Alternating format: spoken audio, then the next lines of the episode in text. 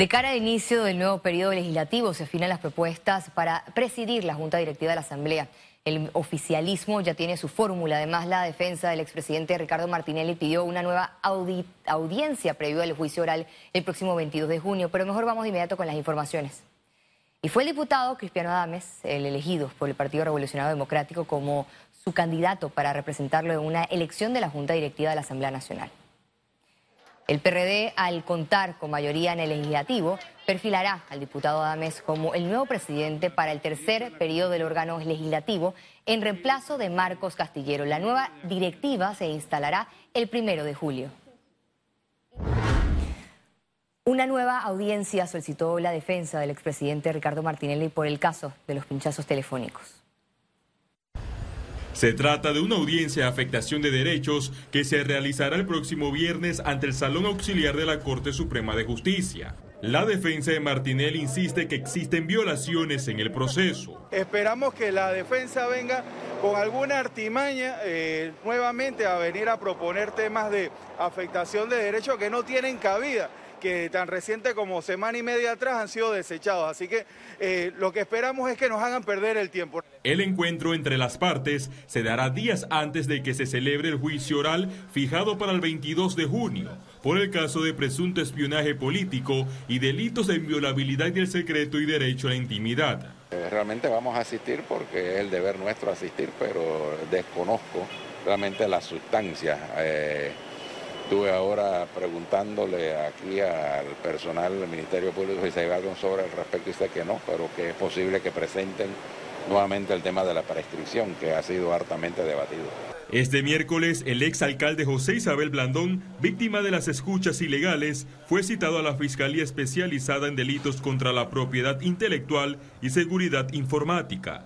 Cuando este caso inició, yo fui a prestar declaración como una de las personas eh, afectadas, a una de las que se le intervino tanto sus conversaciones telefónicas como su correo electrónico. En aquel entonces se me enseñaron eh, copias de conversaciones que tuve con mi asesor de campaña el exmandatario Ricardo Martinelli, a través de sus redes sociales, hizo un llamado a la magistrada María Eugenia López por las presiones en sus casos. Aseguró que nadie invertirá en Panamá por la manipulación en el proceso y exigió a la Asamblea Nacional investigar las denuncias interpuestas.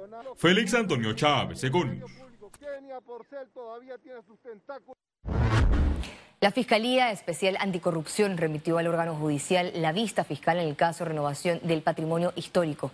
Entre los vinculados están seis servidores públicos quienes fungieron como ministro, director de Administración de Contratos y la Comisión Evaluadora, así como también los intermediarios y representantes de la empresa Odebrecht. En este caso, se estableció un perjuicio al Estado en razón de sobreprecios por un monto de más de 51.4 millones de dólares. El Ministerio Público requiere auxilio para investigar los casos de alto perfil, destacó en radiografía el presidente del Colegio Nacional de Abogados, Juan Carlos Araúz. Yo reconozco que el Ministerio Público es una institución que permanentemente va a necesitar auxilio. Ahora entonces, ¿cómo yo interprete ese auxilio y cuáles son los beneficios de auxiliar que obtiene una persona? Es donde van a estar los matices de, la afectividad del momento, porque en realidad el problema no es si alguien obtiene un beneficio de la justicia desde el, punto de vista procesal, es si la administración pública cumple su deber de cuidado, de celo, de transparencia y de respuestas a las que la sociedad está exigiendo. Este miércoles se reunió la Comisión Especial Evaluadora para analizar el proceso de recomendación y selección de magistrados de la Corte Suprema de Justicia.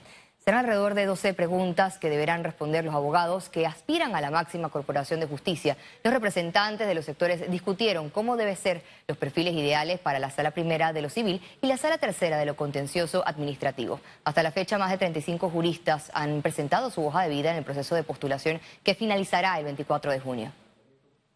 La comisión se ha reunido y hemos podido alcanzar eh, el acuerdo final sobre el contenido de un cuestionario el cual sería presentado a los aspirantes.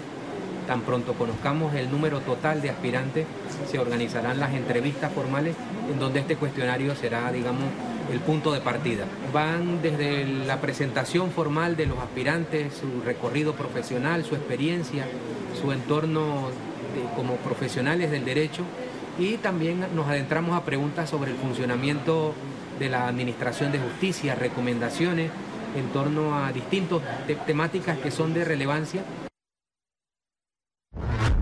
La directora general de Salud Pública del MINSA informó en el programa Radiografía sobre los casos de decesos de personas vacunadas con dosis contra el COVID-19 en el país. En todos esos casos, cuando uno busca, han tenido problemas o comorbilidades muy serias que eh, afectan gravemente su condición de salud y que pues la vacuna eh, en ese momento eh, pues no les ayudó mucho. casos de inmunodeficiencia de alguna naturaleza, de enfermedades terminales,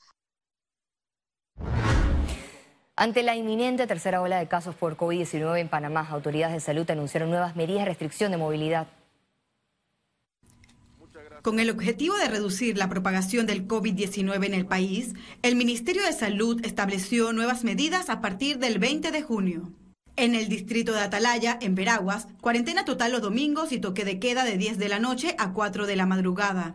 En el distrito de Agua Dulce, cuarentena total los domingos y se mantiene el toque de queda de 10 de la noche a 4 de la madrugada. Lo que queremos es ganar eh, tiempo, primero para no seguir aumentando y mantener esa desaceleración con las eh, medidas que hemos estado tomando, que de hecho están funcionando y esto hay que verlo en las provincias donde ya hemos implementado algunos, algunas medidas, como lo hemos dicho, leves, porque la idea no es afectar tampoco y mantener ese equilibrio social y económico.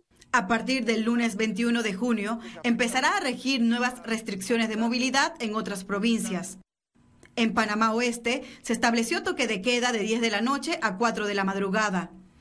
En Panamá Norte y el Distrito de Colón, toque de queda de 10 de la noche a 4 de la madrugada. Hemos tenido un aumento de 13.7% de eh, aumento con relación a la semana anterior y que lo hemos ido estado eh, aumentando pues eh, discretamente semana tras semana eh, con todas las medidas correspondientes. Estas medidas, según expertos, son necesarias para contener el aumento de casos. Pues si vas a hacer cierre, tiene que ser cuarentena corta y perfecta.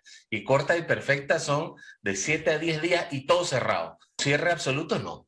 Definitivamente no. Eso, eso es la última opción cuando estamos viendo aceleraciones como tuvimos en enero. Las restricciones incluyen a Herrera, Los Santos y Chiriquí, que mantienen el mismo horario de toque de queda que las demás provincias. Keren Pérez, Econews. Panamá superó los mil casos por COVID-19 en las últimas 24 horas. La positividad de pruebas aumentó a su nivel más alto en tres meses, 7.7%. Veamos en detalle las cifras del MINSA. 390.221 casos acumulados de COVID-19. 1.048 sumaron nuevos contagios por coronavirus. 532 pacientes se encuentran hospitalizados, 76 en cuidados intensivos y 456 en sala. En cuanto a los pacientes recuperados clínicamente, tenemos un reporte de 373.896. Panamá suma un total de 6.457 fallecidos, de los cuales dos se registraron en las últimas 24 horas. Teatristas protestaron en contra del uso del Teatro Balboa para procesos judiciales de alto perfil relacionados a coimas y corrupción.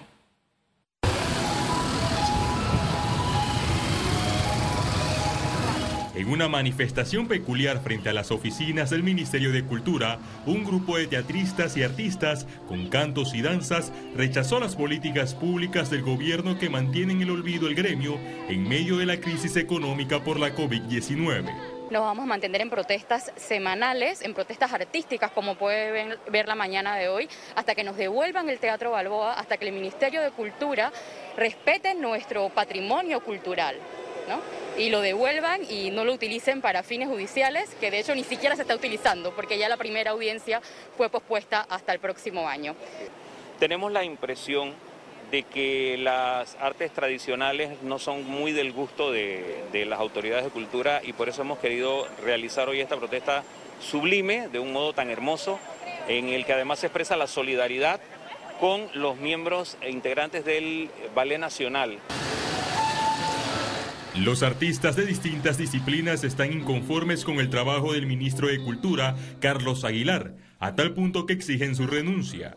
Están investigando los contratos de Jimmy Dawson, esto también está en la Fiscalía Anticorrupción.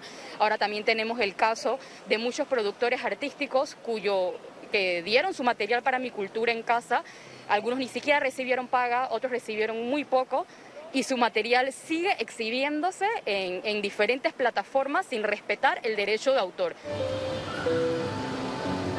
Los teatristas perciben poco interés del Estado en los espacios culturales tras el cierre de las salas privadas. Félix Antonio Chávez, Econius. A la fecha hay 88 escuelas aprobadas por el Ministerio de Educación para impartir clases semipresenciales. Se sumaron los de Panamá Norte, los del área de, la ribera del río Alajuela. Eh, Así que contamos con 88 ya en, modalidad semipresencial formal, o sea, los niños ya están yendo tres días, cinco días, hacen sus ajustes de horarios. Eh, igualmente tenemos 356 solicitudes al día de hoy, sobre todo en el área de Panamá Oeste, en el área de Coclé, en el área de Herrera. Estamos hablando de escuelas pequeñas, también algunas escuelas de matrículas ya considerables de, de 900, 1000 estudiantes, y se sabe que hablamos siempre del 25% de participación. Economía. Un nuevo convenio entre Microsoft y Panamá beneficiará a la formación del talento humano. El Instituto Técnico Superior Especializado y la empresa Microsoft firmaron este miércoles un convenio que permitirá la capacitación en habilidades tecnológicas a más de 110 mil personas en cinco años garantiza la calidad de los entrenamientos y también la oferta para que las personas puedan ir a un mercado laboral mucho más preparados. Algo que también vamos a estar trabajando con el en un programa de poder entrenarlos a ellos para que ellos a su vez puedan llegar a muchas más personas en un periodo de tiempo mucho más corto. Los interesados en el programa Crece podrán prepararse en análisis de datos, administración de tecnologías de información, desarrollador de software avanzado e inteligencia artificial. Damos inicio a una hoja de ruta, una hoja de trabajo que probablemente inicie su operación hacia el público en el mes de septiembre. Así que para finales del mes de agosto podemos estar anunciando la forma como aquellos que están interesados en aplicar al programa Crece pueden inscribirse. Con este convenio, el ITSE se convierte en un centro certificador con el sello de calidad Microsoft en habilidades tecnológicas 4.0. Ciara Morris, Econews. El Ministerio de Trabajo reporta 3.000 despidos registrados durante la reactivación de contratos del país. Existen diferentes eh, terminaciones laborales. Hay por mutuo acuerdo alrededor registrado en nuestra institución como 7.000. Hay de esos despidos alrededor de 3.000. Hay esto también alrededor de 500 renuncias que se han dado también en estas relaciones de terminaciones laborales. De estas eh, terminaciones laborales nosotros tenemos registrado un 12% de estas terminaciones laborales han estado... Eh, estableciendo contratos nuevos en la Dirección General de Trabajo. Esto es importante porque te indica que esas terminaciones laborales también ha, tenido una reactivación en los contratos. En estos momentos, de enero a la fecha, nosotros tenemos alrededor de 86 mil contratos que han sido registrados nuevos. La industria del entretenimiento pide al gobierno organizar un plan de préstamos blandos para su sector. Nosotros necesitamos una ayuda del gobierno, no estamos pidiendo que nos regalen el dinero, estamos pidiendo que se nos haga algún préstamo con intereses blandos y garantía del Estado que se acomode a nuestras necesidades en este momento. Nosotros antes de la pandemia éramos excelentes clientes de los bancos, excelentes clientes, teníamos una cartera de moratoria muy, muy, muy baja, un 2%. Actualmente los bancos ni nos voltean a ver porque claramente somos sujetos de riesgo altísimo porque no tenemos movimiento bancario. Al regreso, internacionales. Quédese con nosotros aquí en Econius, ya volvemos.